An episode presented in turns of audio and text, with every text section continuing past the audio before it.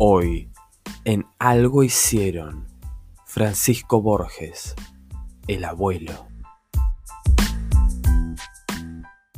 Bienvenidos a una nueva edición de Algo Hicieron, un podcast sobre hechos y personajes no tan recordados de la historia argentina. Mi nombre es Pablo Shamray y hoy vamos a hablar de un hombre que fue muchas cosas. Fue un soldado, fue un defensor de la soberanía, fue el abuelo de un célebre escritor, Jorge Luis Borges, y además fue una inspiración literaria para él. No vamos a hacer un análisis literario en sí mismo, nada por el estilo.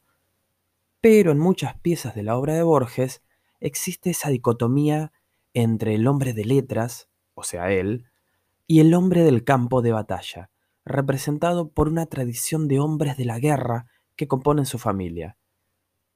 Sin ir más lejos, su bisabuelo fue el coronel Isidoro Suárez, o coronel Suárez, si le suena la localidad, y sus dos abuelos directos también fueron soldados. El abuelo materno murió en una habitación, enfermo, y según el imaginario de Borges, él muere soñando con el campo de batalla en un delirio por la fiebre. Y el paterno, que es nuestro protagonista, muere literalmente en el campo de batalla. Pero mejor empecemos desde el principio. Entre 1839 y 1851 se llevó a cabo la Guerra Grande, un conflicto por poder entre unitarios y federales que terminó exportando el conflicto a Montevideo, la banda oriental. Por un lado, el Partido Blanco, encabezado por Manuel Oribe y auspiciado por los federales argentinos, especialmente por el gobernador Juan Manuel de Rosas. Por el otro lado, el Partido Colorado, auspiciado por los unitarios argentinos. No es la intención del episodio meternos en historia uruguaya, pero tenemos que reconocer que hay muchas cosas de nuestra historia que no se pueden explicar sin la de ellos y muchas cosas de la suya que no se puede explicar sin la nuestra. Y sobre todo, no podemos explicar el origen de este uruguayo, Francisco Borges, sin meternos en este conflicto puntual. Finalmente, luego de toda la escalada bélica que estuvimos relatando, Oribe, del Partido Blanco, termina formando un gobierno, pero un gobierno casi a solas, sin entenderse con la facción de los colorados. Así que Oribe tiene control sobre el territorio, pero de las murallas de Montevideo hacia adentro no. Ese sigue siendo territorio de los colorados. Esta situación va a escalar, va a hacer que escale el conflicto, llevando a que Montevideo esté sitiada. Sí, van a sitiar la ciudad por más de ocho años. En ese contexto de constantes enfrentamientos, es que este joven, muy, muy joven Francisco Borges, decide enlistarse en la artillería y defender su ciudad.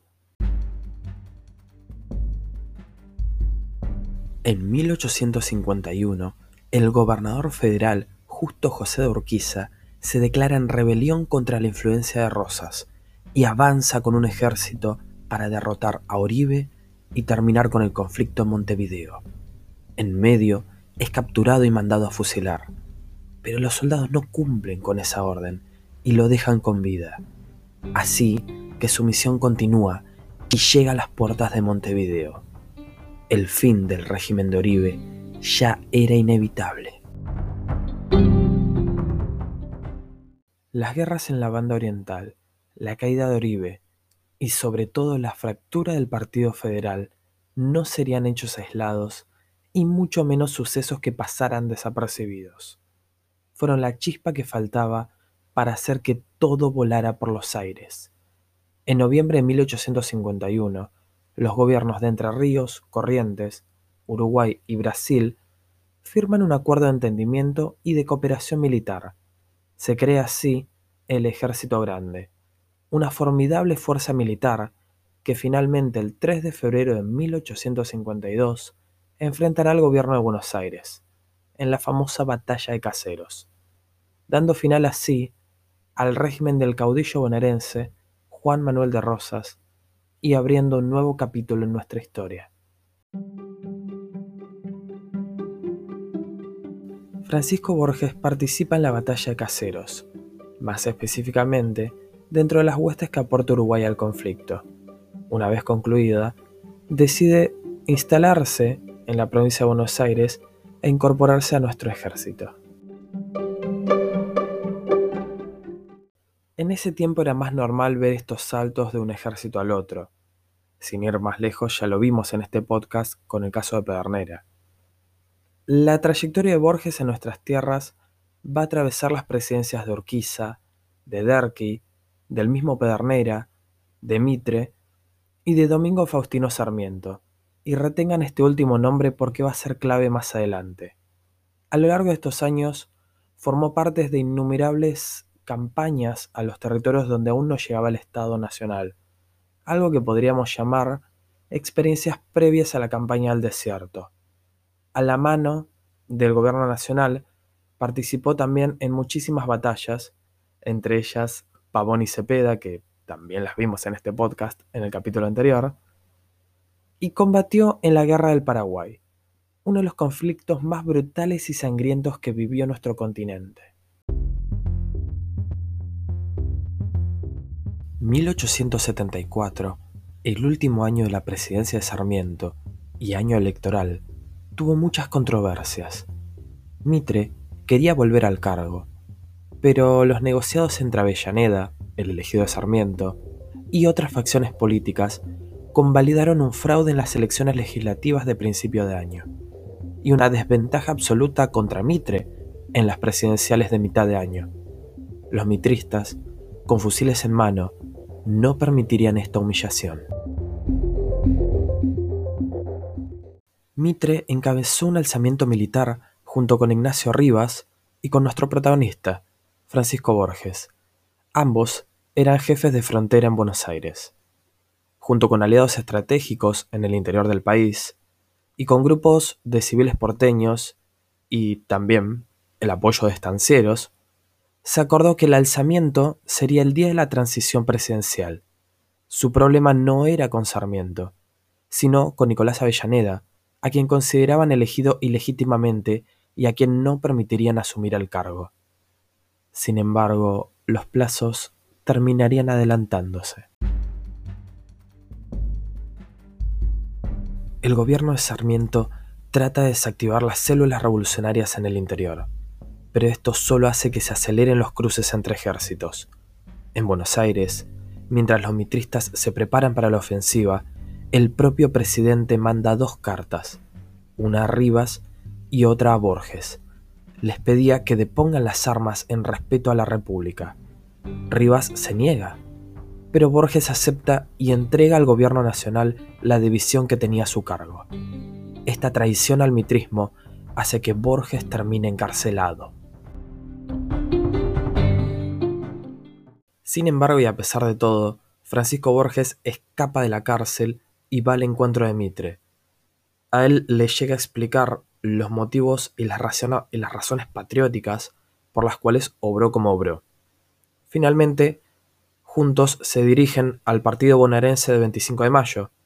Ahí, en una estancia llamada La Verde, se definiría la contienda en la provincia.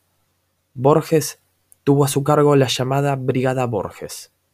En un momento del combate, mientras impartía órdenes a uno de sus subalternos, estando él indefenso, recibe dos disparos en el estómago, quedando convaleciente, hasta que luego de horas de agonía, Francisco Borges pierde la vida.